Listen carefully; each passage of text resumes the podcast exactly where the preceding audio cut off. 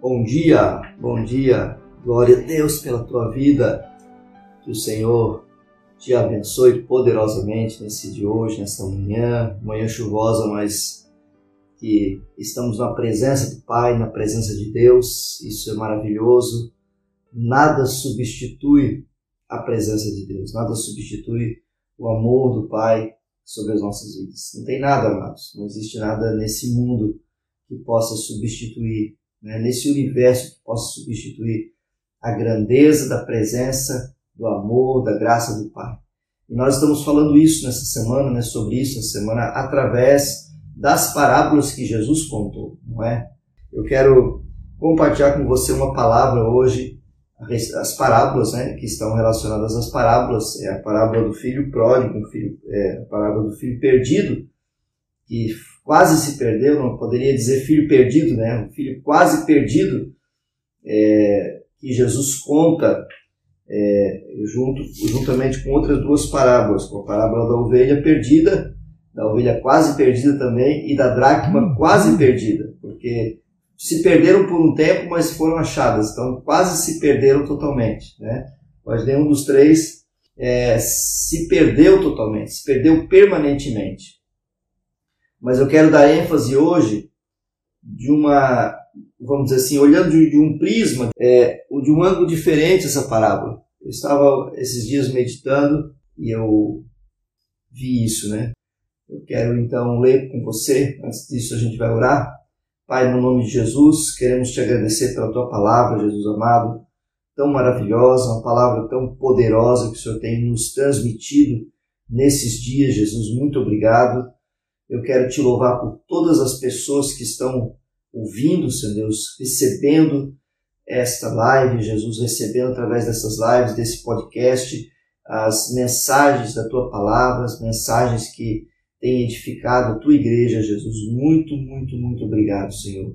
Somos gratos a ti, louvamos o teu nome, exaltamos o teu poder na beleza da tua santidade, Jesus. Muito obrigado entregamos em tuas mãos, querido Espírito Santo de Deus, entregamos a teus cuidados agora, é, a transmissão dessa mensagem, dessa meditação, nos está servido dessa manhã.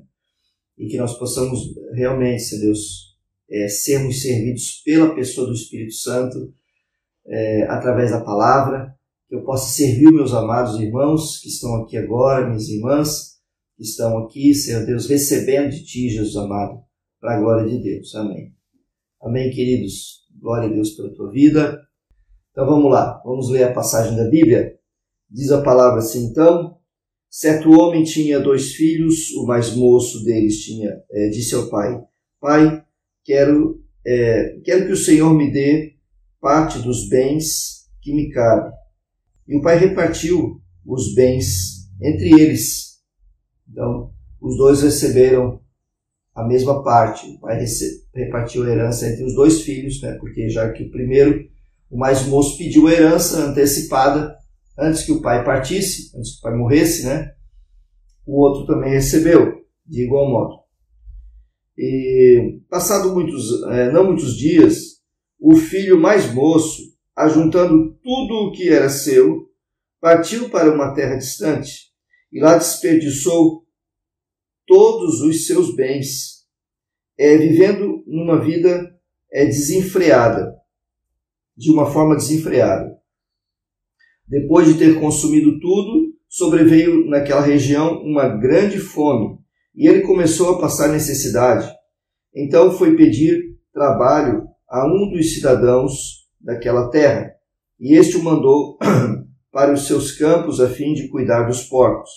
Ali ele desejou alimentar-se das alfarrobas que os porcos comiam, mas ninguém lhe dava nada.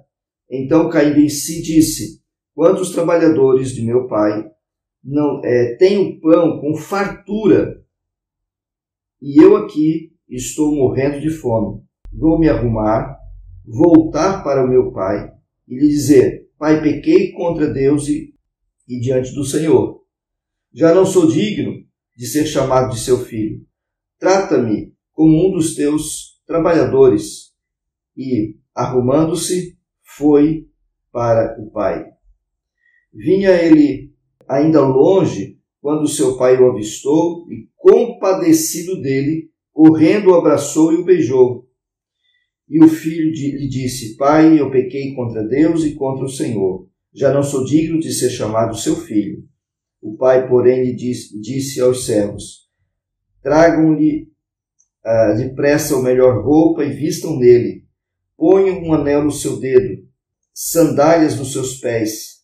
Ponham um anel no dedo dele e matem o bezerro gordo. Vamos comer e festejar, porque este meu filho estava morto e reviveu, estava perdido e foi achado. E começaram a regozijar-se, a festejar. Ora, o filho mais velho estava no campo. Quando voltava, ao aproximar-se da casa, ouviu a música e as danças, chamou um dos empregados e perguntou o que era aquilo. E ele informou: o seu irmão voltou e, por tê-lo recuperado com saúde, o seu pai mandou matar o, o bezerro gordo. O filho mais velho se indignou e não queria entrar. Saindo, porém, o pai procurava convencê-lo a entrar, mas ele respondeu ao seu pai: Pai, tantos anos te sirvo, que sirvo o Senhor, e nunca transgredi um mandamento seu. Mas o Senhor nunca me deu um cabrito sequer para fazer uma festa com meus amigos. Mas quando vem esse seu filho que sumiu com os bens do Senhor, gastando tudo com prostitutas, o Senhor mandou matar o bezerro gordo para ele. Então o pai respondeu: Meu filho, você está sempre comigo tudo que eu tenho é teu, tudo que eu tenho é seu. Mas era preciso festejar e alegrar-se, porque este seu irmão estava morto e reviveu, estava perdido e foi achado. Palavra que a gente talvez nunca cansa né, de, de falar, de meditar sobre ela, mas eu queria dar algumas, ah, eu queria dar algumas nuances nessa palavra, algumas ênfases nessa palavra, amados sobre graça e amor incondicional, sobre graça e o favor de Deus, o favor imerecido de Deus que chama-se graça, né? Nós estamos falando hoje a revelação nessa semana sobre Deus mostrando graça e favor imerecido, mostrando graça e o favor dele, né? Através dessas parábolas de Jesus Cristo. O Senhor Jesus eh, revelando, mostrando para nós, é, descortinando essa graça, e a parábola desse filho quase perdido, que quase se perdeu, né? É bem peculiar, né? É bem, é, ela cabe bem, né? Dentro da, da dessa desse tema que a gente está abordando essa semana, é, revelando a graça e o favor de Deus através da parábola de, das parábolas de Jesus. O, o filho mais novo, ele resolveu, né? Disse, olha, eu quero que o Senhor divida. Talvez no início, amados, é, ele não falou a verdadeira intenção dele, já estava no coração dele sair para longe da casa do pai, se aventurar, achar que poderia viver sozinho, né? Muitos de nós fizemos isso também, achamos que aquilo que nós temos na casa do pai não é o suficiente, então nós vamos beliscar um pouco lá fora, vamos dar uma olhadinha como é que funcionam as coisas lá fora, achamos que não precisamos assim mesmo da comunhão da casa do Pai, de estar perto do Pai, de estar perto dos, dos servos de Deus, não é? E foi o que o filho fez. E a palavra do Senhor fala que lá ele passou fome, né? lá ele teve fome, lá ele teve desprezo, lá ele não, teve, não encontrou misericórdia, teve fome, as pessoas não deram de comer para ele. E ele caiu em si, diz, tantos empregados do meu pai. Tem pão e fartura. Ele lembrou logo do pão. O pão representa a palavra, amados. Tem pão e fartura e eu aqui passando fome. Eu vou me arrumar aqui, eu vou me ajeitar, vou me levantar dessa, desse lugar, desse lugar de miséria onde estou e vou ter com meu pai. A atitude do filho foi confiar na graça do pai, confiar no favor, mesmo que ele não merecesse, do pai. A atitude do filho mais novo é uma atitude que talvez nós podemos ter é, periodicamente com o nosso Deus. Quando nós erramos, quando nós pecamos, nós precisamos confiar na graça e no favor do Pai. Nós precisamos confiar nessa graça maravilhosa, nessa graça imerecida. Por outro lado, amados, o filho mais velho, nós temos a figura aqui do filho mais velho.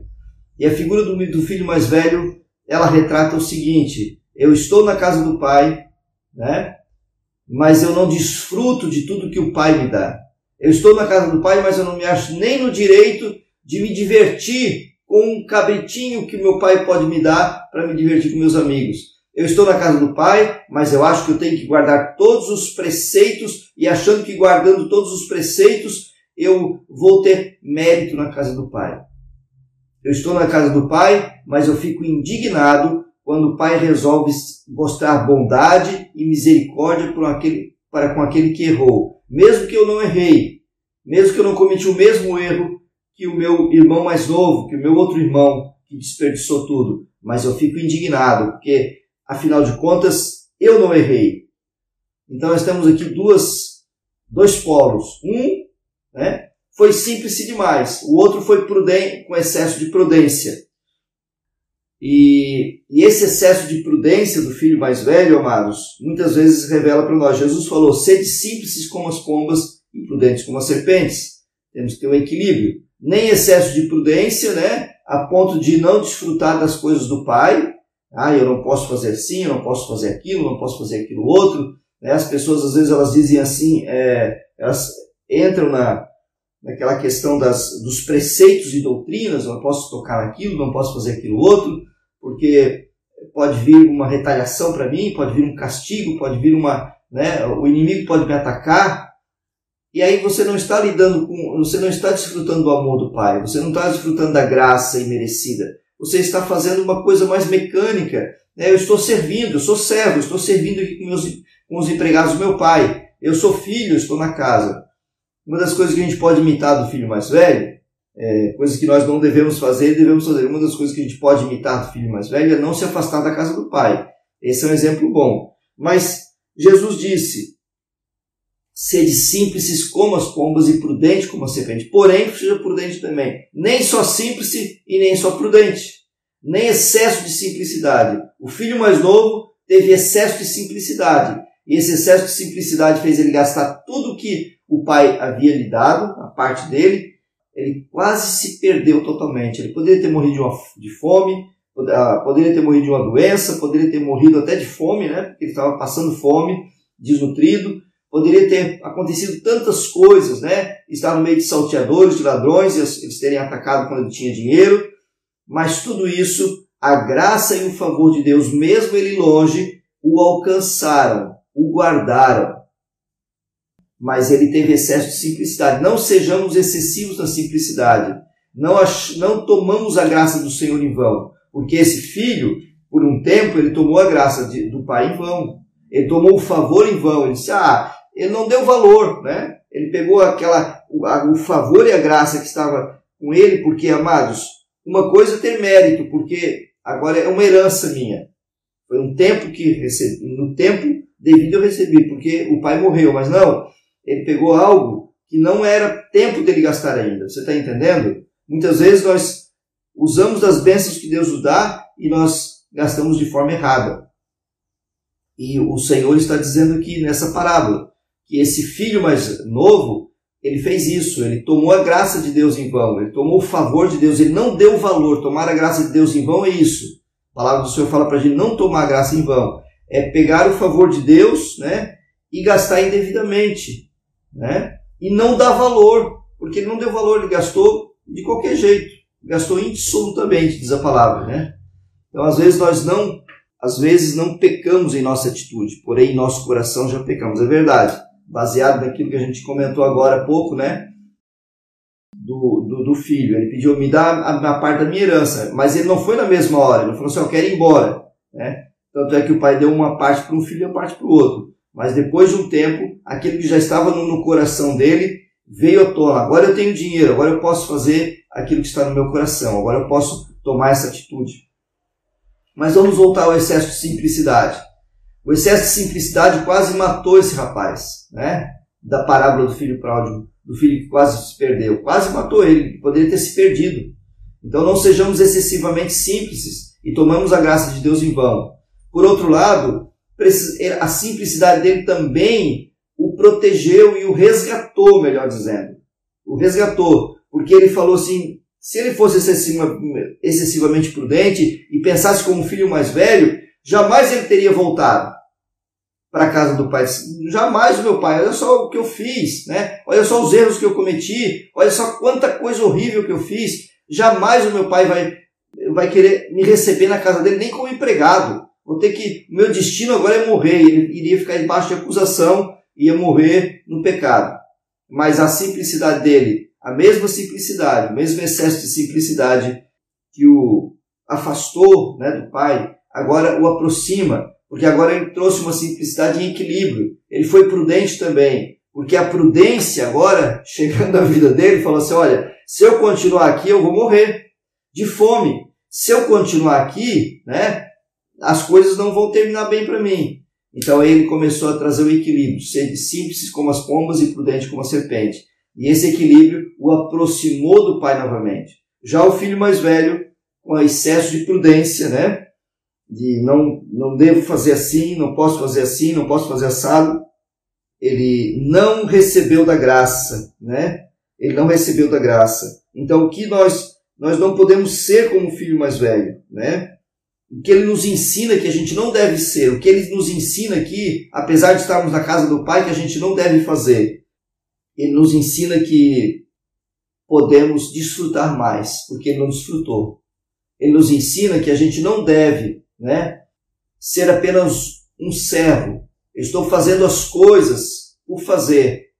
Ele nos ensina que nós devemos agora trazer para a nossa vida é, essa graça e esse favor, mas não se afastar do Pai. Né? Ele nos ensina que nós não devemos nos indignar. Sabe aquela parábola, amados, que Jesus conta? Que eu estava lembrando dessa parábola ontem, né? é, aquela parábola que Jesus conta, que ele foi um, o dono de uma vinha, chegou na, na época da colheita e ele saiu para procurar trabalhadores por dia, né? E esse dono da vinha, ele procurou as primeiras pessoas que ele procurou, ele procurou, achou algumas pessoas que estavam disponíveis às seis da manhã. E ele pegou aquelas pessoas, né, seis da manhã e disse, ó, vocês querem trabalhar na vinha por um denário? Das seis da manhã até, às seis da, até de tardezinha? E eles disseram, aceitamos, vamos lá, vamos trabalhar. E aí ele passou mais uma vez, ele viu que eram poucas pessoas, mais próximo do meio-dia, né? Ah, na hora terceira, é, ali pelas meia, nove, entre 9 e 10 horas da manhã, pegou mais um pouco, vocês querem trabalhar na vinha? Queremos. Aí chegou mais de tardezinha, pegou mais um pouco, vocês querem trabalhar na vinha? Queremos, três da tarde. E foram. Quando chegou no final, ele chamou aqueles que trabalharam a tardezinha e começou a pagar, deu um denário para eles. E eles saíram felizes. Puxa, trabalhamos às três, às, às seis e ganhamos um denário e tal, né? Porque eles foram sem. O homem não falou quanto que ia pagar para eles. Quando chegaram os, os que começaram às seis da manhã, pensaram assim: olha, se eles receberam um, eles vão receber mais. Mas quanto, por quanto que ele contratou? Por um, um denário, né? Era o justo. Ele não estava dando nem mais nem menos, ele deu também um denário. E aqueles homens ficaram indignados, aqueles trabalhadores começaram primeiro. Nossa, os trabalhadores que estavam mais tempo, né? Você está entendendo? Na casa do, do, do viticultor que representa Deus. E eles disseram, nossa, mas nós trabalhamos aqui o dia todo e você dá o mesmo valor para eles e para nós, eles trabalharam só algumas horas e tal. E, eles, e, e, e esse dono do viticultor, Jesus conta na parábola também, acaso o teu coração é mau? Acaso você uhum. pensa mal porque eu quero ser bom para com eles? Você está se indignando porque eu quero ser bom? A mesma coisa com esse pai, né? com esse filho mais velho. O filho estava indignado porque por causa da bondade do pai. E, e é assim que acontece conosco, amados. Muitas vezes nós estamos indignados porque Deus é bom com as pessoas. Muitas vezes nós estamos indignados porque as pessoas fazem coisas erradas, a gente vê, né? E nós, os filhos mais velhos, estamos ali, nossa, mas como que pode? Agora Deus perdoou, agora Deus perdoou, Deus perdoou. Amados, ele está correndo risco de morrer a qualquer momento para o inferno. O filho mais novo, nesse, nesse excesso de simplicidade, ele está correndo um sério risco ele pode morrer a qualquer momento do pecado e para o inferno. Por outro lado, se ele equilibrar essa simplicidade com a prudência, ele, ele é resgatado e retorna à casa do Pai. Agora, nós, não cabe a nós julgarmos a bondade do Pai. Não cabe a nós julgarmos a graça do Pai, o favor imerecido do Pai sobre a vida desse homem, ou dessa mulher, ou dessa pessoa. Não cabe a nós, não é? Então, nem excesso de, de simplicidade e nem excesso de prudência. Sede simples como as pombas e prudentes como as serpentes. É o que essa passagem ensina sobre graça e favor imerecido de Deus, né? Aliás, a palavra graça é o favor imerecido, né? Eu estou sendo um pouco redundante, mas é para que a gente entenda melhor. Quero ler outros comentários que estão aqui.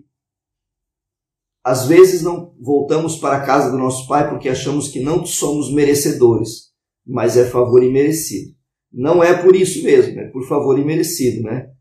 E outro comentário é: o filho pródigo perdeu tudo, menos o endereço do Pai. Amém. Perdeu dignidade, né?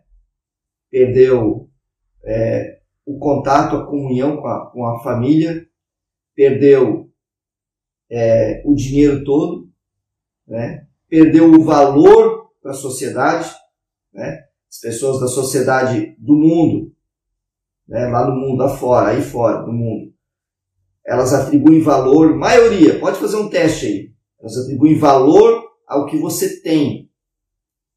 O pai não faz isso, na casa do pai não tem isso. Se você está frequentando alguma igreja, se eu frequento alguma igreja, que as pessoas estão me atribuindo valor àquilo que eu tenho, então aquele, aquele conceito de igreja está errado.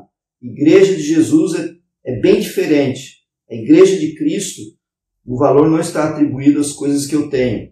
É, aquela questão do, do interesse por aquilo que elas podem desfrutar do que eu tenho, do que eu sou mesmo, muitas vezes, né?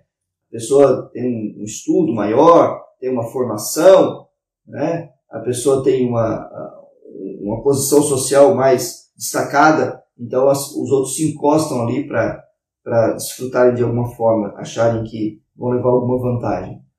Não é isso. Nós podemos perder tudo como filho novo, mais novo, mas não vamos perder né, o endereço, jamais vamos perder o endereço da casa do Pai.